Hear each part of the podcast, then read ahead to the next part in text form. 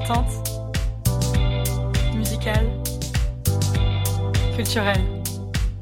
Vous écoutez Permis de sortir.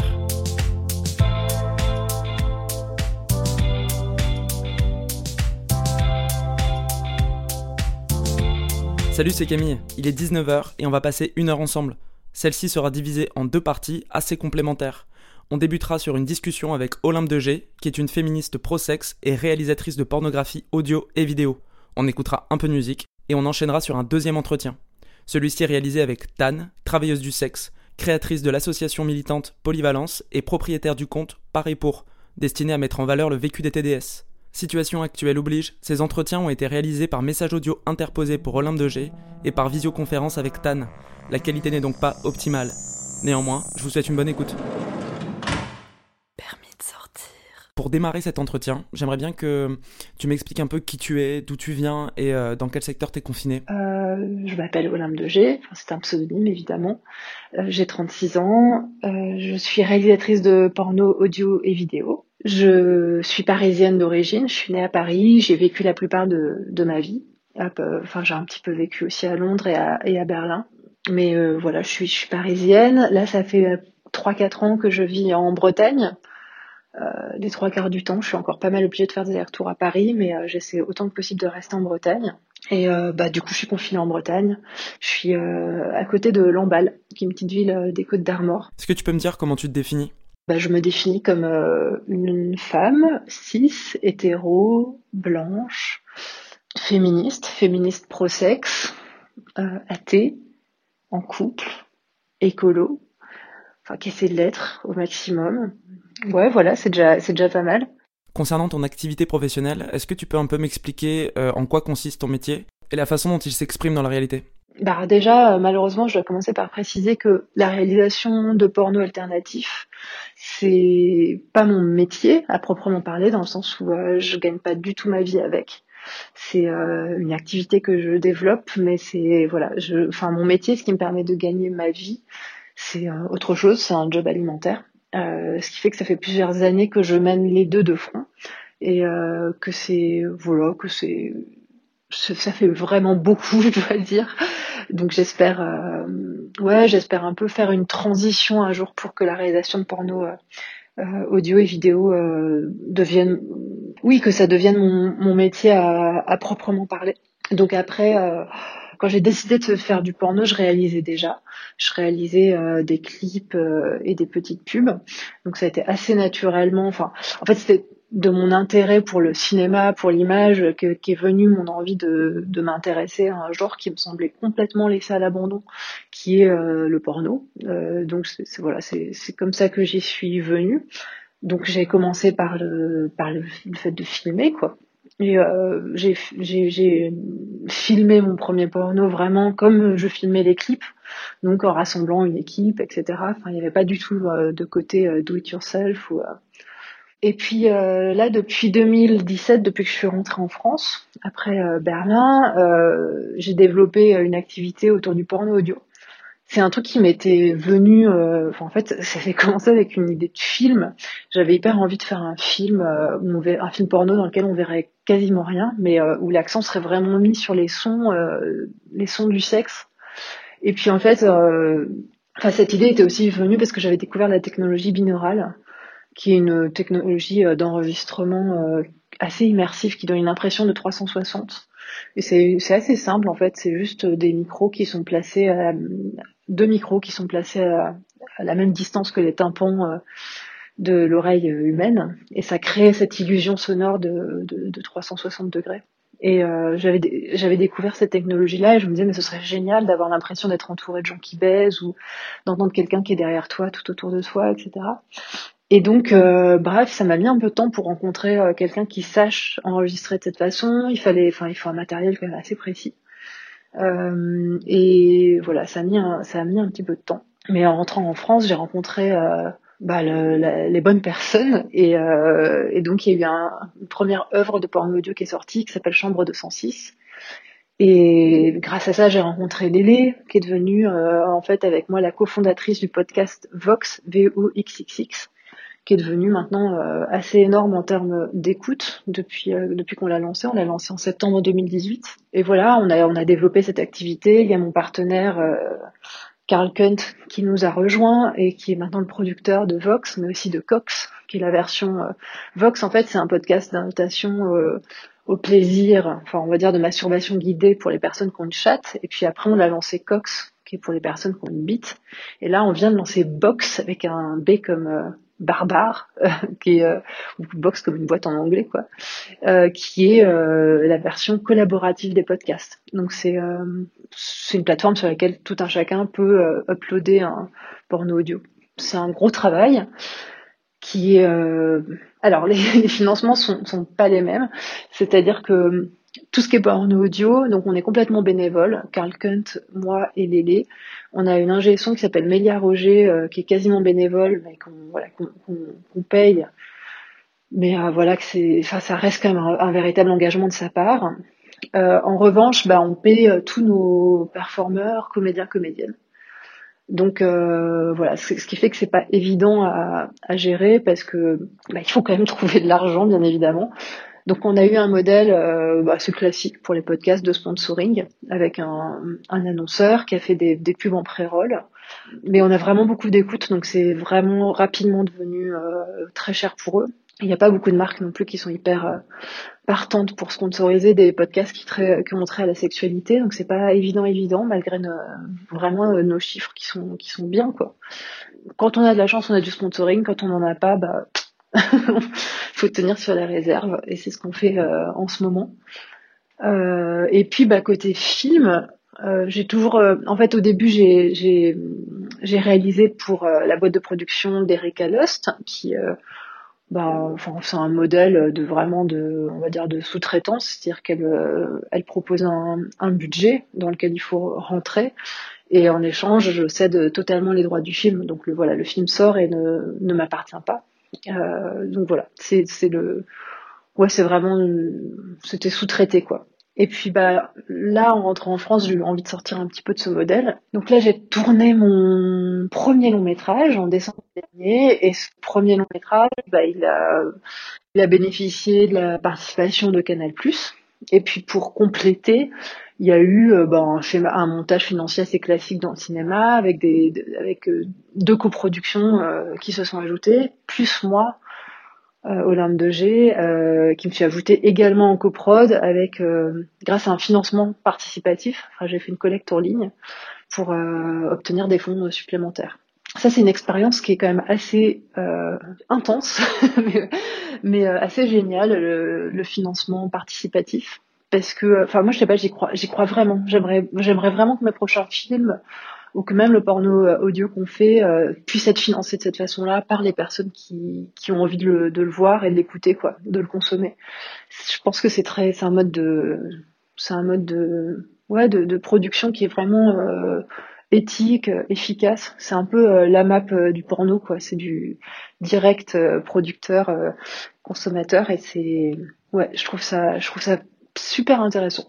Donc euh, ouais voilà, c'est c'est absolument pas un boulot solitaire, c'est un c'est un gros travail d'équipe et euh, c'est c'est ça justement qui est chouette en fait. C'est mon, travail alimentaire est assez solitaire. Je suis en je suis en télétravail, euh, relativement isolé et euh, c'est vrai que bah, tous ces projets là de, de ce sont des projets engagés quoi donc en fait les personnes qui travaillent dessus sont enfin partagent des convictions partagent euh, ouais, partage euh, une envie de, de, porter le projet qui vient vraiment du cœur, des tripes. Donc euh, c'est ça qui est, ouais, c'est ça qui est chouette en fait. C'est quoi ton parti pris militant vis-à-vis de ton travail et de l'industrie du porno?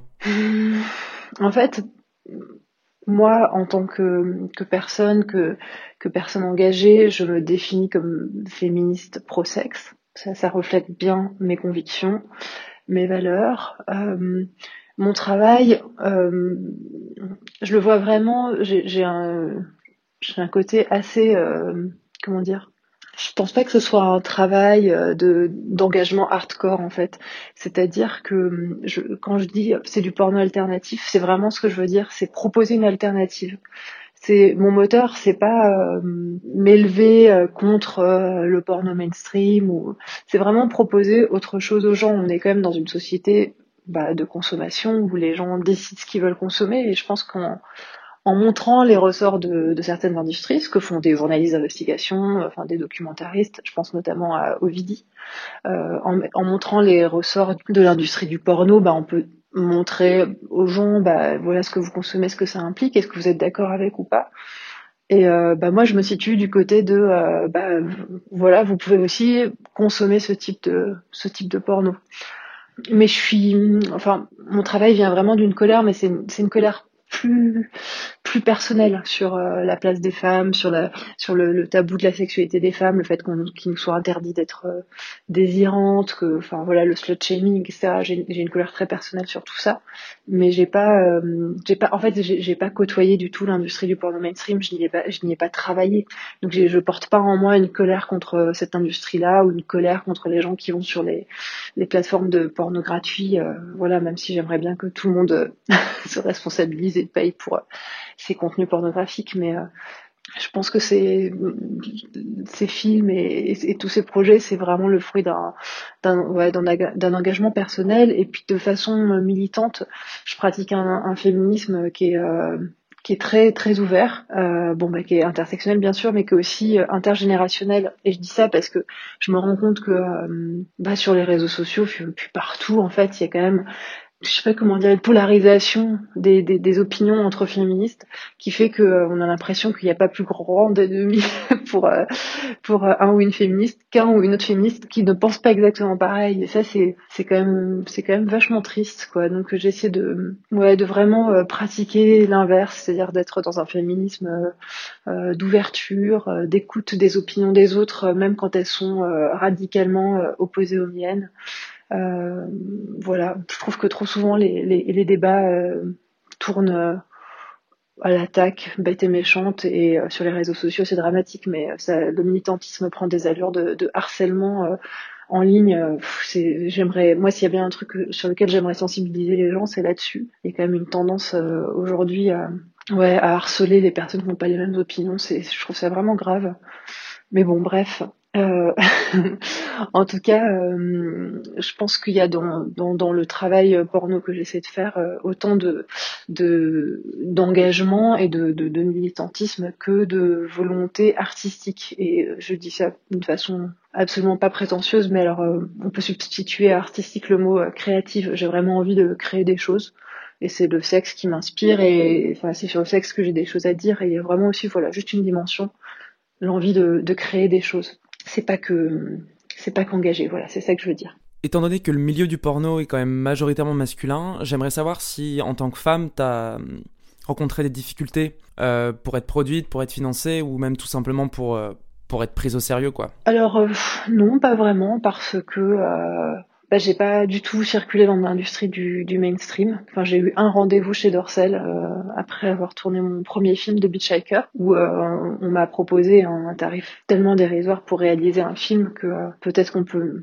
dire que ça correspond à ne pas être prise au sérieux. Mais voilà, non, non, en étant produite par Eric Lost et pour mon nouveau film par Canal, franchement, c'est, j'ai pas, j'ai pas cette impression. Après, bah, ça reste un, ouais, ça reste un milieu que je trouve relativement violent. C'est, enfin, un petit peu comme, comme je décrivais euh, juste avant, bah, c'est, c'est un milieu, euh, le porno alternatif, qui peut être, euh, ouais, qui est très militant, donc dans lequel il peut y avoir de la violence idéologique, du, du harcèlement aussi, des chapelles. ça, voilà, ça peut être, ça peut être difficile, mais c'est pas grave en fait. On y rencontre des belles personnes et on fait, enfin voilà, on garde les on garde les rencontres euh, qui apportent et puis on, voilà. C'est pas c'est pas grave. Mais ouais c'est pas c'est pas facile tous les jours. Je je je je, sais pas si moi je mets peut-être moins ça sur le compte du fait que je suis une femme plutôt que sur le compte de mes privilèges qui ont qui je pense ont pu euh, me valoir une certaine forme de rejet de la part euh, de personnes activistes et qui euh, ont été travailleurs ou travailleuses du sexe toute leur vie, qui me trouvent pas légitime dans, dans l'industrie du sexe parce que je fais ça bénévolement, enfin en amatrice. Euh, comme euh, comme un à côté, enfin en gros comme une passion quoi. Hein. Euh, je pense que c'est plutôt ça qui a pu me valoir de pas toujours être acceptée, prise prise au sérieux, etc. Concernant tes podcasts, donc Vox et Cox, est-ce que le format audio se trouve être un format plus accessible, mieux réceptionné, voire même plus consommé que tes formats vidéo? Alors j'adorerais répondre à ça mais je n'en sais rien. Donc, euh, comme je l'expliquais, mes, quatre premiers films, je les ai vendus à Eric Allos et donc je n'ai aucune visibilité sur le nombre de vues, euh, sur quoi que ce soit. C'est d'une opacité euh, totale. Donc voilà, ça, je ne sais pas du tout. Euh, Est-ce que c'est plus accessible nos podcasts? Bah oui, forcément, puisque c'est en accès gratuit. C'est un choix qu'on a fait. On s'est dit euh, à l'époque que euh, on s'adressait aux personnes qui euh, avaient besoin d'un contenu très invitant, très doux, très bienveillant sur la sexualité, sur la masturbation. En fait, on voulait s'adresser aux personnes pour qui il y a des obstacles à, à consommer de la pornographie. Donc du coup, on voulait pas rajouter l'obstacle de l'argent. Donc l'idée, c'était vraiment que, ouais, que ce soit aussi accessible que possible que euh, visuellement, enfin puisqu'il y a un site, ce soit loin d'un site euh, porno, quoi, pour accueillir le, plus de monde possible. Il y a, il y a des épisodes un peu pour tous les goûts, euh, c'est pas payant. Et puis bah ouais, pour la vidéo, j'en sais rien, j'en sais rien du tout. C'est assez dommage, j'aimerais savoir. Mais en tout cas, je me rends compte que il y a beaucoup de personnes qui aiment le concept du porno alternatif, du porno féministe, qui, enfin, que ça intéresse beaucoup, mais qui n'en regardent jamais, ou qui n'en ont jamais vu qui connaissent les noms et tout, mais qui vont pas franchir le pas de payer un abonnement. Euh, Eric Adost, je crois que c'est 30 euros par mois, donc euh, c'est c'est cher, c'est super cher. Et, et, comme les films, bah, soit ils sont accessibles euh, piratés euh, sur les plateformes et bah du coup c'est c'est du vol, soit ils sont accessibles pour un abonnement qui est pas accessible justement à tout le monde. Bah ça fait que bah, ces contenus-là ils sont pas beaucoup vus quoi, je pense, franchement. Dans les personnes qui me suivent, qui connaissent mon nom, qui s'intéressent à mon travail. Très très très peu ont vu mes films. C'est euh... d'ailleurs même les journalistes. Hein. je lis beaucoup d'articles qui sont très inexacts. On se dit qu'ils ont dû regarder la bande annonce et, et c'est tout. Alors que bon, voilà, c'est des films qui font 10 minutes. C'est pas la mer à boire, mais euh, mais euh, ouais, ouais, je pense que le concept de porno féministe euh, parle beaucoup, mais que voilà, il n'est pas forcément euh, consommé euh, tant, tant, que ça, quoi. Est-ce qu'il y a, il y a des changements dans ta façon de travailler depuis le début du confinement? Oui, enfin en fait là, on était en pleine post-production du film une dernière fois, donc qui sort le 6 juin sur Canal+. bah voilà, on le fait, on fait la post-production à distance. Donc c'est une chance hein, de pouvoir continuer à avancer à distance. Euh, les personnes de, de l'équipe qui font euh, le mixage, l'étalonnage sont équipées à la maison, donc euh, ça c'est vraiment, euh, ça nous sauve un peu là-bas, ça nous sauve la post-prod. donc voilà, on, on, travaille confiné évidemment. Et puis bah sur les réseaux sociaux, oui, bah j'ai j'ai un peu mis les bouchées doubles, je sais pas, par réflexe, par réflexe parce que tout le monde le faisait. Donc plus voilà, plus on est mis en contact avec des contenus, plus ça donne envie euh, de les repartager, euh, etc. Et euh, puis il y a eu des choses à dire aussi hein, sur. Enfin, c'est une situation nouvelle, le confinement, donc c'est vrai que du coup, il y a des problématiques nouvelles qui émergent. pour les féministes, il y a eu beaucoup les violences faites aux femmes. il y a eu, moi, je me suis beaucoup engagée sur la situation des travailleurs et travailleuses du sexe. il y a eu aussi les injonctions euh, faites aux femmes sur euh, comment euh, cultiver leur féminité, euh, leur beauté, même pendant le confinement. Enfin voilà, il y a, y a, des sujets comme ça qui émergent et dont on a envie évidemment de, de s'emparer. Donc ouais, j'ai été très présente sur les réseaux sociaux. Après, il y a eu une espèce de, de pluie d'Instagram Live. Et là, moi, je, me suis rendu compte que je j'arrivais pas, enfin que c'était trop pour moi, quoi. C'est quand même une période assez angoissante et, et je croule littéralement sous le travail. Euh, bah, mon job alimentaire qui est très présent en ce moment, et puis euh, bah, la post-prod, et puis les, et puis le lancement de Box, dont je parlais un peu plus tôt. Enfin bon, bref, tout ça a été très prenant. Donc euh, voilà, je me suis retrouvée à, à refuser systématiquement euh, bah, les entretiens sur, sur Instagram Live, même si c'était la période vraiment pour ça, et parce que voilà, c'était juste, c'était juste trop, euh, malheureusement. Est-ce que euh, certains de tes projets, alors qu'ils soient en cours ou en devenir, sont remis en cause durant ce confinement? Alors bah, le, le film une dernière fois n'est pas remis en cause puisque là on arrive à, on va, on arrive à gérer la post-production, on va parvenir à livrer à Canal Plus dans les temps.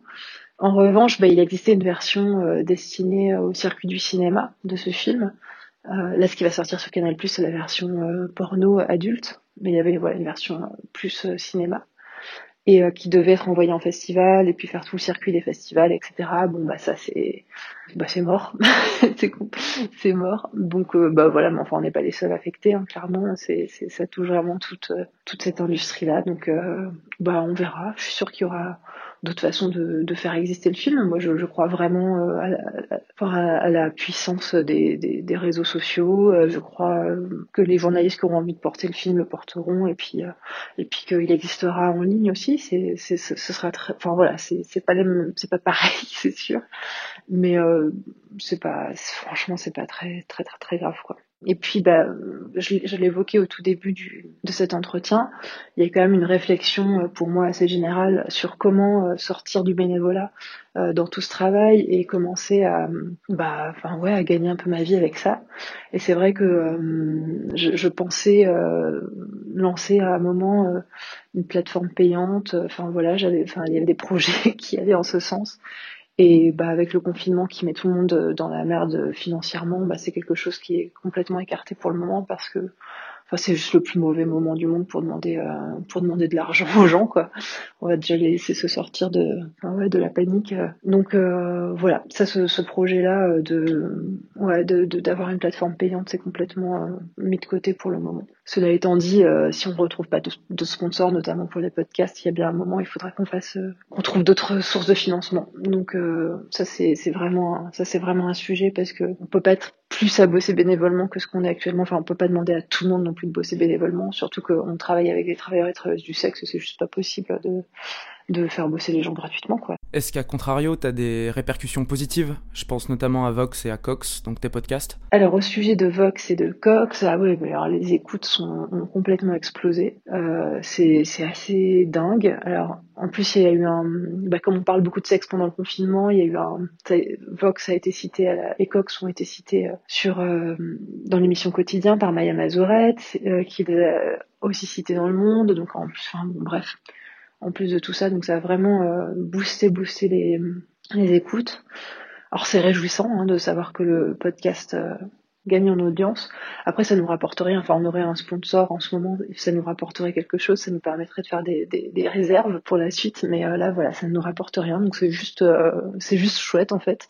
c'est juste réjouissant. Et puis bah donc on a lancé Box, donc la plateforme collaborative, qui est une initiative de Carl Kunt et ça, les gens mais sont tellement euh, tellement contents. Ça fait hyper plaisir. C'est c'est du, du taf quand même parce que c'est une plateforme collaborative, donc euh, faut encadrer tout ça, faut faut expliquer euh, ce qui est ok, ce qui est pas ok de poster. Enfin c'est ouais c'est du taf, mais en même temps c'est super. c'est vraiment un projet assez émouvant parce que bon voilà on regarde les on regarde les gens être hyper content de pouvoir diffuser leur euh, leur porno audio fait maison quoi. Et ça c'est ça c'est génial. Et je pense qu'en plus pendant cette période de confinement c'était vraiment euh, c'est enfin je sais pas il y avait un, il y avait un besoin de, de pouvoir se, se connecter d'une façon euh, enfin érotiquement à, d'autres personnes. Il y avait il y avait, ouais il y avait vraiment un besoin de, de pouvoir partager des choses avec avec le monde pour dire les choses de façon grandiloquente. Et puis ouais puis il y avait un de la libido qui avait bien qui s'était était un peu en mode cocotte minute, je pense, pour tout le monde. Donc c'est, ouais, on a eu des retours euh, hyper enthousiastes euh, qui nous ont fait super, euh, super plaisir. J'ai pu remarquer pendant ce confinement que beaucoup de personnalités militantes s'étaient engagées pour aider les gens ou pour lutter. Donc ça va de la manif de balcon à la distribution de repas. J'aimerais savoir si toi, tu as une pratique particulière militante actuellement. Bah moi pendant le confinement, j'ai essayé de m'engager pour soutenir les travailleurs et travailleuses du sexe qui euh, bah, sont hyper précarisés par euh, le confinement et puis en plus qui ne bénéficient d'aucune aide. J'ai été hyper heurtée euh, par la réponse de Marlène Schiappa à la demande d'aide qui a été formulée par 12 parlementaires. ils demandaient que des fonds soient débloqués, sachant qu'en plus ce sont des fonds qui existent mais qui sont normalement utilisés pour le circuit de sortie de la prostitution sauf qu'ils sont jamais utilisés euh, complètement en fait. Tous les ans, euh, voilà, il, reste de l'argent. Donc euh, il y avait des parlementaires qui ont demandé à ce que de l'argent soit débloqué pour bah, pour venir en aide urgente aux personnes qui n'ont plus de domicile, qui n'arrivent plus à faire leurs courses, enfin voilà, des, des hébergements, de la nourriture. Et ça a été, il a été répondu que c'était très difficile de venir en aide à des personnes qui déclaraient pas leur, leur activité. Voilà, ça a été très choquant. Il y a beaucoup d'associations, euh, il y a le STRAS aussi, le syndicat du travail euh, du sexe, qui ont créé des cagnottes en ligne. Donc, euh, bah, au-delà de donner, en fait, avec Vox et Cox, qui ont des audiences géniales en ce moment, on a fait des, intros en pré-roll, c'est-à-dire qu'au lieu de l'espace publicitaire potentiel qu'il pourrait y avoir avant le début de l'épisode, bah, c'est moi qui me suis enregistrée dans la même pièce où je suis actuellement là et qui euh, propose euh, aux, auditeurs et aux auditrices de soutenir euh, les travailleurs et travailleuses du sexe via ces cagnottes. Toutes les semaines, je fais un petit point de la situation, j'explique, etc. Puis voilà, ça n'a pas plu à tous nos auditeurs et auditrices. Hein. On a reçu des messages de gens assez scandalisés disant mais vous défendez la prostitution et tout. Voilà, donc ça a ravivé le bon vieux débat féminisme pro-sexe versus féminisme abolitionniste. Mais euh, bah voilà, j'espère que ça a eu un impact. J'espère que ça a eu un, impact et que ça, a aidé à, renflouer euh, ces cagnottes. Concernant le post-confinement, euh, comment tu vois la suite? Je sais pas. personnellement, j'ai décidé de, rester un peu dans un état de confinement prolongé. Euh, après le 11 mai parce que je crois pas que le 11 mai la situation va avoir changé parce que j'ai envie de enfin j'ai la possibilité de rester à l'écart et donc c'est un peu ma façon de je sais pas de je dirais pas d'aider ce serait beaucoup trop fort mais euh, de contribuer à ce que le virus se redéclenche pas euh, direct euh, pendant le mois de mai donc je pense que je vais rester hyper tranquille en Bretagne jusqu'en jusqu'en septembre accompagner à distance la sortie du, du, film. Et puis pour tout ce qui est la société de l'après, en fait, j'ai trouvé qu'il y avait, il y avait euh, malgré tout le désespoir et la peur qu'il y a eu, euh, enfin les situations atroces qu'il y a eu pendant ce confinement. Il y avait, euh, il y avait de la beauté qui émergeait parfois, notamment de, enfin, d'un point de vue strictement écologique, de voir la nature reprendre un petit peu ses droits, de voir la pollution baisser, enfin voilà des la pollution euh, qui tue aussi euh, beaucoup de gens tous les ans. Et euh, donc ça, c'est ça, c'était assez beau. Puis je me suis du coup prise à rêver que on pourrait se, reconfiner dans des situations, dans un contexte beaucoup moins dramatique. Mais en tout cas, essayer d'être plus sobre dans nos déplacements, dans, dans notre consommation. Puis essayer de faire ça régulièrement. Je sais pas, un mois par an, quelque chose comme ça. Je sais pas, je me suis prise un peu à, rêver à ça. Qu'on garde les bons côtés de ce qu'on a découvert pendant le confinement moi, en tout cas, je me rends compte que c'est qu'une vie beaucoup plus euh, statique et euh, ouais, beaucoup plus statique parce que c'est vrai que je voyageais, je voyageais pas mal, notamment pour le travail ces dernières années et euh, ouais, une vie plus statique me, me convient. C'est pas c'est enfin, faisable.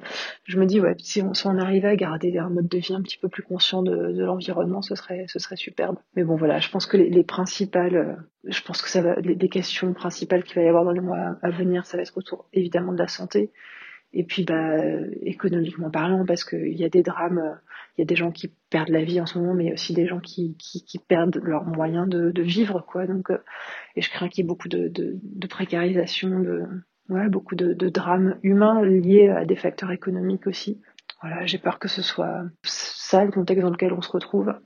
Et c'est un contexte qui est pas, enfin qui est dramatique déjà, mais qui est aussi euh, pas favorable à ce qu'on pense euh, à la culture, à ce qu'on pense à, enfin à plein d'autres choses qui peuvent paraître accessoires. On verra bien. Je, j'ai un caractère résolument optimiste, donc euh, je ne panique pas. Permis de sortir. Merci à Olympe de G d'avoir répondu à toutes mes questions et d'avoir accepté l'exercice. J'espère que cet entretien vous a appris des choses et qu'il vous fera reconsidérer votre façon de consommer de la pornographie. Il est urgent de rémunérer à leur juste valeur toutes les personnes qui s'efforcent de créer du contenu alternatif, éthique et de qualité. Alors pour vous, qui êtes en train d'écouter, si vous consommez de la pornographie ou que le porno féministe vous intéresse, je vous invite à suivre de plus près le travail d'Olympe de G via son site internet et ses podcasts audio Vox, Cox, Box. Notre plus grand pouvoir est celui de notre consommation. Apprenons donc à consommer différemment pour que le monde dans lequel on vit soit le plus rapidement possible différent d'aujourd'hui. Avant d'entamer notre deuxième entretien, voici La Décadence, créée en 2012 par une artiste lilloise, Johnny R. Jane. Vous pensez que l'homophobie, c'est pas bien? Que c'est fini Eh ben non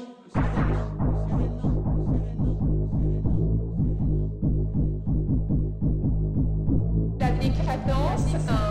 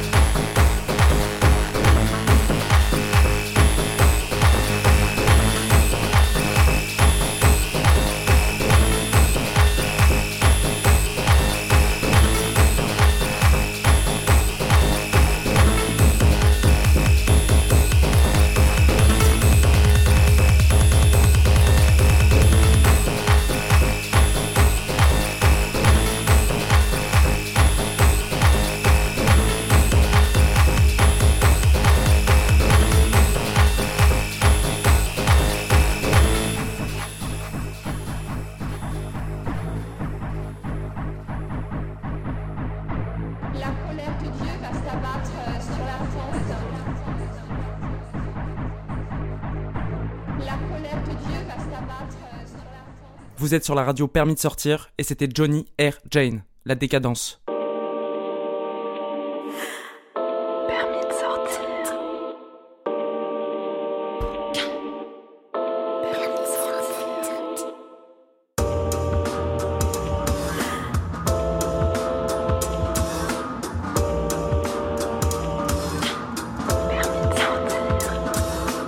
C'est le moment de retrouver Tan, travailleuse du sexe, créatrice de l'association militante Polyvalence et propriétaire du compte Par et Pour, destiné à mettre en valeur le vécu des travailleurs du sexe.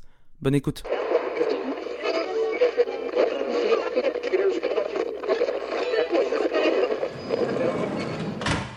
Permis de sortir. Premièrement, j'aimerais bien que tu euh, te présentes, donc euh, qui, qui tu es, d'où tu viens, dans quel secteur tu es confiné. Et dans un deuxième temps, j'aimerais bien que tu te définisses, que ce soit en termes de genre, de race, de métier, de, de, sexualité, de situation familiale, ça c'est tout ce que tu veux. Ça peut être sur ces points-là ou même d'autres points si tu te définis sur d'autres points. Je vais essayer. Ok. Euh, je m'appelle Tan. Je suis euh, anthroposexologue, c'est-à-dire que j'ai euh, compilé de métier suite à des études que j'ai faites. Donc j'ai fait des études d'anthropologie et des études de sexologie. Et ça m'a paru euh, logique, euh, pertinent et euh, en adéquation avec ce que je voulais faire, ce qui m'intéressait, d'associer ces deux disciplines pour en faire mon métier. Je suis aussi travailleuse du sexe, je suis dominatrice professionnelle depuis de nombreuses années. j'ai fondé une association qui s'appelle l'association Polyvalence, dans laquelle on fait entre autres pas mal d'éditions. C'est du recueil de témoignages et d'édition, de publication de recueils de témoignages. Donc je suis aussi éditrice. Euh, en ce moment, pour euh, les projets dont je m'occupe, alors avec Polyvalence, je travaille sur deux recueils de témoignages, enfin un recueil de témoignages sur les addictions. Là, un truc un peu plus marrant, c'est un recueil de nouvelles érotiques sur le confinement. Et euh, je suis en train de. J'ai un projet parallèle qui s'appelle Par et pour, qui est un projet éditorial, un livre sur le travail du sexe avec des témoignages de travailleurs et travailleuses du sexe, en grande majorité, mais pas que, il y aura aussi tous les acteurs et toutes les actrices, enfin autant que possible, qui constituent le paysage du travail du sexe. Est-ce que les alliés vont, vont, faire partie aussi de cet ouvrage? Alors, en termes de témoignage, euh, ça dépend ce que ça veut dire euh, être un ou une alliée. Disons que je pense que je vais avoir un, un témoignage de partenaires, témoignage de personnes qui étaient anciennement abolitionnistes, témoignage de clients. J'ai créé des, des, réseaux, un compte Instagram et une page Facebook pour accompagner ce projet et je publie régulièrement des, euh, des, retours, des feedbacks de personnes qui euh, sont donc des alliés et qui euh, soit ont, réfléchi à la lecture des nouveaux témoignages que j'ai publiés, soit étaient déjà convaincus. Enfin voilà. Donc là, il y a leur témoignage à ces personnes et euh, leur, euh, leur aide. Ces personnes m'aident à diffuser le compte, à alimenter euh, une cagnotte que j'ai mise en place, etc. Donc ça, c'est des personnes que je considère comme, et qui se considèrent elles-mêmes, je pense, comme des alliés. Je ne sais pas vraiment si dans le, livre, ça aura... Enfin, toute personne qui n'est pas activement contre les travailleurs et travailleuses du sexe peut éventuellement être considérée comme une, alliée. Je sais pas, je pense que il y aura pas, c'est pas tellement l'idée des témoignages sur ça, mais pourquoi pas une personne, on verra. Ok. Concernant le, compte Instagram, du coup, Pareil pour, tu l'as créé quand? Il y a quelques mois, six mois. Ah, donc c'est assez récent. Ouais, c'est assez récent. Alors, comme je te disais, moi, je suis euh, entre autres éditrice. Euh, j'écris aussi des textes. Euh, j'ai une formation en sciences humaines. J'aime beaucoup lire, bon, écrire, tout ça. je bosse sur des, des, projets de bouquins. Du coup, Instagram, c'est pas la plateforme la plus adaptée à, à, mon boulot et à la diffusion de témoignages. Avec l'association Polyvalence, on a publié euh, près d'un millier de témoignages sur différents sujets. Euh, les vignettes Instagram, où tu peux soit écrire dans les vignettes, mais bon, tu n'as pas vraiment de place, soit en, commentaire euh, sous l'image. Et c'est pareil, c'est assez limité, à la fois en termes d'espace et en termes d'options de, traitement de texte. c'est pas ouf pour, pour publier du témoignage. C'est la plateforme et c'est le réseau social qui cartonne en ce moment. Donc, euh, j'ai décidé de l'employer. Ça me demande d'adapter euh, ma façon de bosser euh, à, un public différent qui est habitué à une autre manière de, lire et de, scroller et de surfer et de, naviguer. C'est un public qui est plus jeune que celui auquel je m'adresse en général. Voilà, ça me demande d'adapter la forme pour que le fond soit lu et reçu, ce qui est le plus important en fait. Donc pour moi, ce qui est important, c'est que les témoignages soient diffusés parce que ces témoignages-là, donc pour pas et court, sur le travail du sexe, tout comme les témoignages dont je m'occupe avec Polyvalence en général, c'est des témoignages de personnes qui sont rarement écoutées et qui sont rarement prises en compte. Donc euh, le but de tout ça, c'est que euh, la parole des gens euh, circule. Et touche du coup de ce fait par le contre des gens qui seront qui, seraient pas du tout informés sur ce sujet. C'est un travail assez pédagogique au final. Ah oui, c'est complètement, entre autres, c'est complètement pédagogique. C'est complètement. Et c'est même pas que j'essaye en fait, c'est que ça, ça, me vient de manière totalement logique. Les témoignages que je reçois, ils sont hyper variés. Donc moi, j'ai pas besoin de faire grand chose en fait. J'ai j'ai même pas besoin d'apporter beaucoup de liens entre les témoignages il suffit que je les publie. Après, je publie pas les témoignages en entier, je publie des extraits en fait. Et on perçoit, enfin je pense, d'ailleurs c'est ce que, ce que j'ai je, dans les retours qu'on voit, euh, on perçoit la diversité des, des, vies, des profils, des expériences. Le compte Instagram, tu le, tu le gères seul ou tu as aussi des gens qui, qui t'aident à, à, poster? Non, je le gère seul. J'ai écrit un, un statut, euh, là je l'ai posté en story, mais il est surtout sur mon compte Facebook, où j'explique en fait ce que je fais tous les jours. Et j'ai vachement, vachement, vachement, vachement de boulot. Je fais beaucoup, beaucoup de choses. Alors c'est très bien, ça m'intéresse, c'est moi qui ai décidé de mener ma vie et ma barque comme ça. Euh, mais euh, le compte Instagram, c'est vraiment euh, un pourcentage assez minime, enfin infime de ce que je fais, mais c'est très, c'est vraiment du sucre rapide, je trouve. Instagram, ça se voit vite, ça circule vite. ça disparaît vite aussi. Du coup, bon, une plateforme que j'utilise, euh, je pense que ça touche des gens, effectivement. Le compte marche bien, il monte euh, tranquillement. Ça peut peut-être permettre de, de justement capter les gens pour ensuite les, les, les accompagner vers, euh, vers tes autres projets et plus de visibilité euh, ensuite, non? Oui, et puis je pense que ça, il y a des gens que ça intéresse vraiment, ces témoignages-là, et quand le bouquin sortira, je pense que ces personnes seront contentes de l'acheter pour soutenir un projet militant, et puis pour avoir accès à des témoignages entiers, parce que euh, là, c'est vraiment que des extraits. Déjà, les extraits, moi, je les trouve euh, ouf, quoi. Ils sont hyper intéressants, c'est c'est euh, c'est- mortel hein, de bosser sur ça, vraiment, quoi. Et, euh, je pense que les gens euh, qui lisent le compte, bon, il y a aussi la page Facebook, hein, qui lisent tout ça, sont, bah, sont très intéressés en fait par toutes ces expériences et, ce côté, c'est pas manichéen, c'est pas soit c'est horrible, c'est de l'esclavage, tout le monde est en train de crever la gueule ouverte, soit c'est des escortes de luxe qui gagnent 12 000 balles par semaine, qui sont trop belles et la vie est trop géniale quoi. Enfin, c'est quand même un peu plus euh, complexe Pluriel. et pluriel effectivement. ouais. D'ailleurs, euh, par rapport, euh, j'ai lu quand même pas mal de des posts. Clairement, tu, tu m'as eu grâce euh, à Instagram. Voilà, ça, sert à, avoir un peu de visibilité, ça c'est clair. Et euh, j'aimerais savoir justement, comme tu reçois beaucoup de témoignages, il y a quand même des, témoignages qui peuvent être violents. Enfin, ça, reste, il y a des choses qui sont un peu compliquées à, lire et, à, ressentir. Co- Comment tu fais pour euh, pour trier tout ça et émotionnellement garder le cap, quoi? Alors, ça fait des années maintenant que je propose des consultations et que je reçois de manière plus ou moins formelle des personnes qui sont victimes de violences, euh, bah, des pires violences, quoi. Je m'occupe euh, de. J'ai fait mon mémoire en sexologie sur les violences sexuelles dans les parcours migratoires. Donc, c'est moyen la teuf quand même, hein, comme sujet. Et puis, euh, je reçois des personnes en consultation qui ont été victimes d'inceste, qui ont été victimes de viol, qui ont été victimes d'abus. euh. Avec Polyvalence, j'ai reçu des témoignages sur le sujet, donc des témoignages écrits, et j'ai publié cinq recueils de témoignages contre les violences sexistes, puis euh, encore plus de témoignages sur le site. Donc je suis quand même ha- habituée à ça. Ça ne veut pas dire que je trouve ça facile, mais c'est habituel en fait. Je sais pas, j'y arrive. Ça me, je me désintègre pas, euh, j'y arrive. Il y a des choses que je sais pas faire, que je peux pas faire, euh, et puis ça, je sais le faire. Ok, c'est intéressant. Tout le monde n'a pas cette capacité. C'est, chouette d'avoir des personnes qui sont capables de le faire, puisque c'est un, c'est un soutien euh, fort pour ces personnes-là. Concernant le, le confinement, co- co- comment ça se passe pour toi? Dans quelle situation, euh, même professionnelle ou, ou personnelle, co- comment ça se passe? Alors, moi, j'ai pris la décision de. Alors, j'habite à Paris, mais j'ai pris la décision de partir de Paris avant le confinement, au moment où pas mal de gens disaient euh, que c'était une grosse grippe, et qui sont les mêmes personnes maintenant qui veulent casser la gueule à toutes les personnes qui ont quitté Paris en disant que tout le monde allait contaminer tout le monde. Je sais pas. Moi, je me suis dit, euh, la situation, elle est un peu chelou là. C'est ça, ça a pas l'air. euh, Enfin bon, bref. Donc, je suis très contente d'avoir euh, suivi mon intuition. Je ne suis pas à Paris, je suis confinée avec quelqu'un, donc je suis pas seule. C'est une personne que j'aime et qui m'aime et donc qui me soutient et, c'est cool.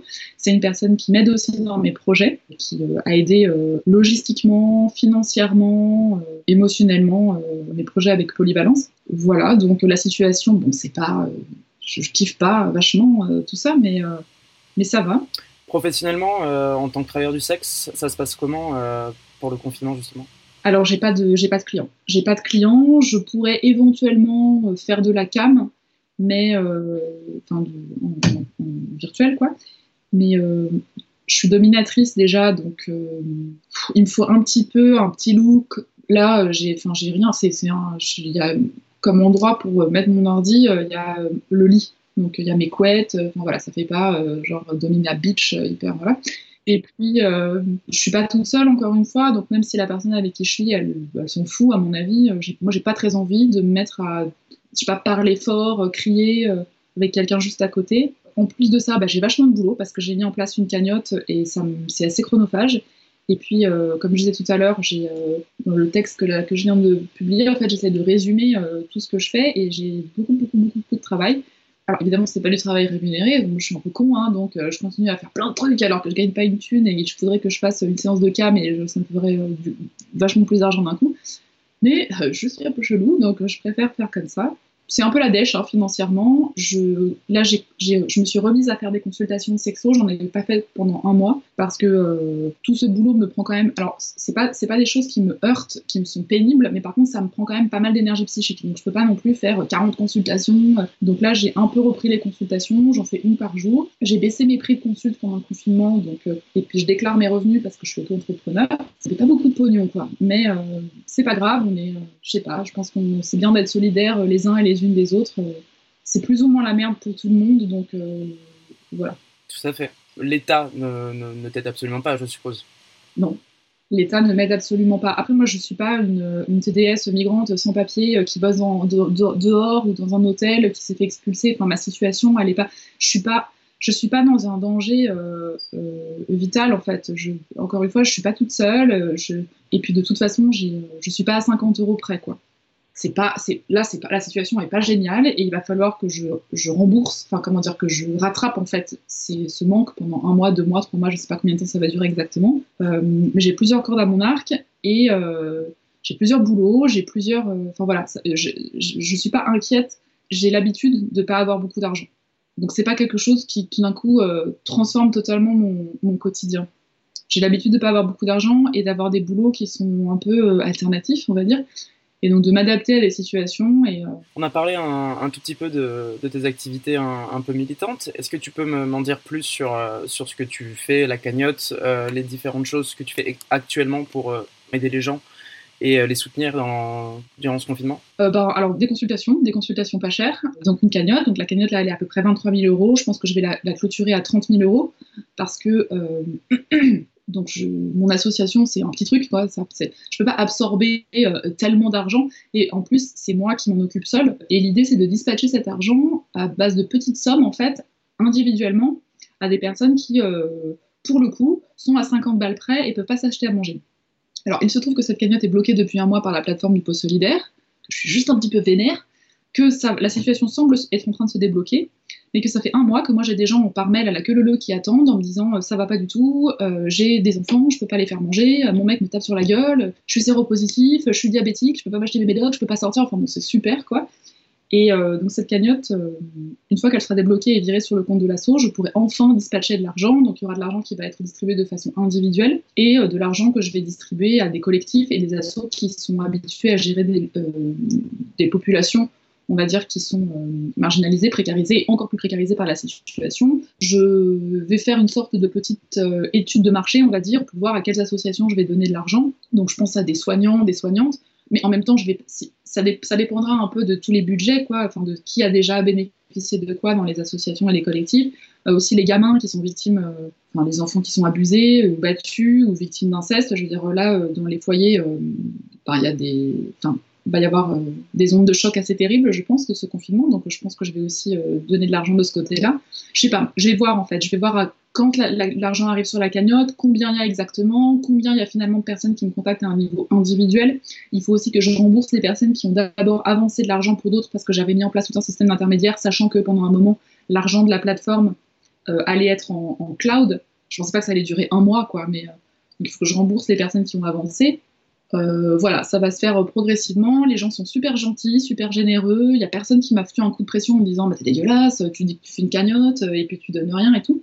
Donc je pense que je vais pas être débordée. C'est-à-dire que, bon, bien sûr, il y a beaucoup de demandes, mais je pense que si je le fais au mieux, du mieux que je peux, à mon rythme, qui est quand même un rythme assez soutenu, hein, je chôme pas quoi. Je pense que ça va le faire quoi. Que les gens vont finir par avoir de l'argent. J'aurais bien aimé qu'ils aient de l'argent plus tôt. Mais bon, là, franchement, je, suis pour rien, quoi, et, je pense que tout le monde comprend ça. Euh, donc voilà pour la cagnotte. Pour les autres activités militantes, euh, en ce moment, euh, ben, continuer à recueillir des témoignages, bosser sur les témoignages, entre autres de travailleurs et travailleuses du sexe, les corriger, les publier, les mettre en ligne. Qu'est-ce que je fais d'autre en ce moment? Ben, Je continue à faire des transcriptions d'entretiens, je continue à mener des entretiens, je bosse sur les recueils de témoignages, donc sur, sur les addictions. En fait, pour moi, un témoignage, la publication d'un témoignage et euh, la façon dont il est euh, euh, disposé dans un recueil avec des annexes, par exemple, c'est du militantisme. Dans le sens où, comme on disait, c'est pédagogique, c'est aussi thérapeutique pour les personnes qui écrivent, pour les personnes qui lisent, pour les personnes qui font partie du truc. Ce sont des témoignages souvent qui sont illustrés. Donc les personnes qui illustrent, elles font aussi partie de cette chaîne de solidarité. Tout le monde fait ça gratuitement, de l'illustration à la rédaction, à la correction, à la mise en page. euh, tout est fait bénévolement par euh, plein de gens, donc c'est super. Et euh, ça permet de sensibiliser le plus possible quoi, sur des sujets qui sont complexes, on va dire. Et pour moi, ça, c'est de la pédagogie ferme et intelligente et efficace. Et artistique aussi, c'est pour les personnes qui illustrent. Euh, comment tu vois la suite euh, post-confinement? C'est-à-dire que comment tu vois euh, la reprise de ton métier? Ce que tu, Ou en général, ce que tu as envie de voir émerger en solidarité ou autre? Et, et- et ce que tu redoutes autant pour ton métier que personnellement ou politiquement? Bah, politiquement, je sais pas. Je sais pas, ça peut vraiment prendre deux directions, quoi. Donc, je sais, je sais pas. Pour moi, ça va pas changer grand chose. Je pense que je vais avoir plein de consultes parce que les personnes, des consultes de sexologie, et puis des consultes un peu plus générales sur, euh, je sais pas, la gestion de soi, euh, toutes les personnes qui sont très. euh, Enfin, c'est pas forcément de la sexo, quoi. Ça peut être des discussions sur plein de sujets. Qu'est-ce que le confinement a fait euh, Je pense avec des personnes qui sont très. euh, j'ai publié par exemple avec euh, Polyvalence un recueil sur les troubles mentaux. Euh, donc euh, j'ai pas mal de gens dans mes patients et mes patientes qui ont euh, bah, des troubles mentaux, quoi, qui, sont, ont des troubles anxieux. euh, voilà, bon, le confinement, ça fait du bien à personne et après, il y, a des gens pour qui c'est pire. Euh, je pense que je vais en avoir pas mal en consulte. Je pense que je vais avoir pas mal de consultes. Et puis des gens qui, euh, clairement, euh, se sont fait battre, violer. voilà. En ce qui concerne la domination, je sais pas, je pense que je vais, je, vais voir un peu qui me contacte. L'avantage de la domination pour moi, c'est que j'ai pas besoin d'en faire beaucoup parce que c'est relativement lucratif. Donc euh, une séance, euh, ça monte vite, quoi. Et comme encore une fois, j'ai pas besoin de beaucoup d'argent pour vivre et que je suis habituée à ne pas en avoir beaucoup, je fais pas 40 séances par semaine, je m'en fous, quoi. J'ai pas besoin en fait d'avoir euh, plein d'argent. Je vais bosser sur mon bouquin sur le TDS, le travail du sexe, parce que je voudrais publier. J'ai trouvé une maison d'édition. donc ça, ça va, se faire. Je vais reprendre, si possible, les entretiens semi-directifs auprès de, de personnes qui bossent dans la rue, dans les bois. Je vais voir aussi le temps qu'elles ont à m'accorder, parce que peut-être qu'elles ont autre chose à foutre que de répondre à mes questions, quoi. Voilà, pour euh, à un niveau personnel et bon, à un niveau euh, global, euh, j'en sais rien, quoi. J'espère, j'aimerais bien que ça ait fait prendre conscience à des gens que euh, la solidarité est possible, que l'organisation, l'auto-organisation, l'autogestion sont des bonnes idées euh, compensatoires, mais en fait euh, de vie en général, que euh, c'est pas mal de se rendre compte qu'il y a beaucoup de choses qui sont liées, que manger de la viande comme des tarés là tout le temps, euh, ben, en fait c'est c'est pas une super bonne idée, que de prendre 40 fois l'avion et que d'acheter de la fast fashion, euh, ben, c'est un peu tout pété aussi, que ok c'est à un niveau individuel c'est un pourcentage absolument ridicule par rapport à la pollution des grandes entreprises, les effets extrêmement nocifs de, des grands groupes, enfin bon. Mais euh, je sais pas, moi je pense que euh, la prise de conscience euh, de son pouvoir à un niveau micro par rapport à un niveau mondial énorme, macro, ben c'est bien. C'est bien, et puis sinon c'est un peu bizarre quoi de, d'avoir après, ça, c'est des, des pensées, des idées, on va dire des idéaux peut-être, une idéologie que j'avais déjà avant. Euh, et c'est pour ça aussi que moi, je souffre pas tellement du confinement, dans le sens où euh, hum, je suis un peu dans le même euh, cas que d'habitude, donc dans des boulots qui sont pas des, boulots normaux, une façon de gagner de l'argent qui n'est pas une façon normale, un rythme de vie, un mode de vie qui n'est pas normal. Et donc, du coup, toutes les choses normales qui ont été bloquées par le confinement, à savoir les rentrées d'argent normales, les horaires normaux, ben, je m'en fous parce que moi, enfin, je m'en fous. Je, trouve ça très dommageable pour les, gens, mais c'est euh, un peu. euh, J'avais écrit un texte où je disais que c'était la revanche euh, des, outcasts.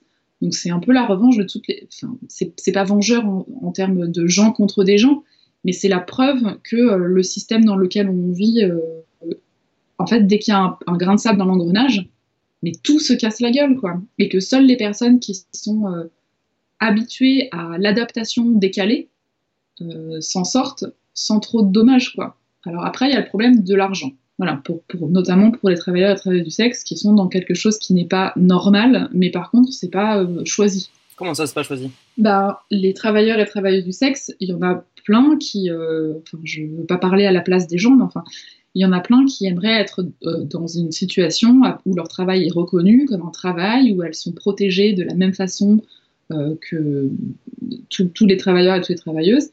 Euh, la prostitution est légale, mais euh, les clients n'ont pas le droit euh, de, solliciter une travailleuse ou un travailleur du sexe. Donc il y a quand même quelque chose qui est bancal dans ce truc, que c'est pas très. Et donc quand je dis que ces personnes n'ont pas forcément choisi dans, quelque chose de, je sais pas, alter, punk rock, rebelle, quoi, c'est, voilà, c'est. Il y a des gens qui voudraient juste vivre tout à fait normalement. Bon, je reprends ce terme volontairement, hein, mais et que là, la situation, ça les a précarisés encore plus parce que la situation euh, initiale, enfin initiale, la situation avant le confinement, les protégeait pas du tout. Donc elles n'ont aucun mou, elles n'ont pas de, de marge de manœuvre et de place pour s'adapter. Et euh, non seulement avant, elles n'avaient pas de- d'aide, de soutien et de reconnaissance, mais en plus, euh, pendant, elles sont pas considérées, elles n'existent pas. Comment tu penses que ça va se passer euh, justement pour les, pour les droits des, TDS en général et la protection des, TDS euh, euh, après tout ça en fait? Est-ce que ça va être une priorité militante certes, mais est-ce que le gouvernement va, va, vouloir regarder dans ce sens-là? Que- Qu'est-ce que tu en penses de tout ça? Je sais pas, mais je trouve, encore une fois, c'est peut-être un peu utopiste et hippie, mais je trouve que les publications là euh, dans la presse, la couverture médiatique est euh, relativement euh, quantitative et, qualitative. Enfin, il y en a, il y en a, bah, c'est pas énorme, mais et que je trouve que la, comment on dit, la vapeur s'est inversée. Non, c'est quoi l'expression? Je l'ai pas non plus, mais c'est pas grave. Euh, les publications étaient euh, plutôt euh, abolitionnistes il y a encore un an ou deux ans. Et là, j'ai l'impression que les TDS prennent plus de, de place et que c'est assez structuré. Par exemple, il y a beaucoup de cagnottes qui ont été mises en place et ça fait beaucoup d'argent en fait au final. Alors, beaucoup d'argent. En fait, pas du tout. Mais pour des initiatives soit individuelles, soit des petites assos, franchement, c'est pas mal. Et surtout, ça, contraste euh, de manière positive, à mon sens, avec euh, les initiatives abolitionnistes qui sont un peu perdues, en fait, là. Bon, alors, euh, la diffusion mainstream et le pognon ne sont pas les symboles absolus, mais ça donne une bonne idée quand même de ce qui est en train de se passer. Donc, je trouve ça pas mal. Et donc, j'ose espérer que le gouvernement va écouter ces tirages de manches permanents qui font quand même plus de bruit me- il me semble qu'il y a euh, quelques mois et quelques années. Je trouve ça pas mal. Est-ce que tu penses que le, le fait que les mouvements féministes euh, sont de moins en moins abolitionnistes quand même, et que les nouvelles générations de féministes le sont de moins en moins, est-ce que tu penses que ça, ça permet d'avoir cette corrélation entre le, le fait que la cause TDS avance publiquement et dans les dans, dans l'espace public par rapport à, à il y a quelques années justement? Ouais, je pense que ça se démocratise. euh, Merci. je t'en prie. C'est fini pour moi et j'étais très content de te de parler, c'était super intéressant et euh, je te remercie d'avoir accepté mon, mon interview. Eh ben, je t'en prie.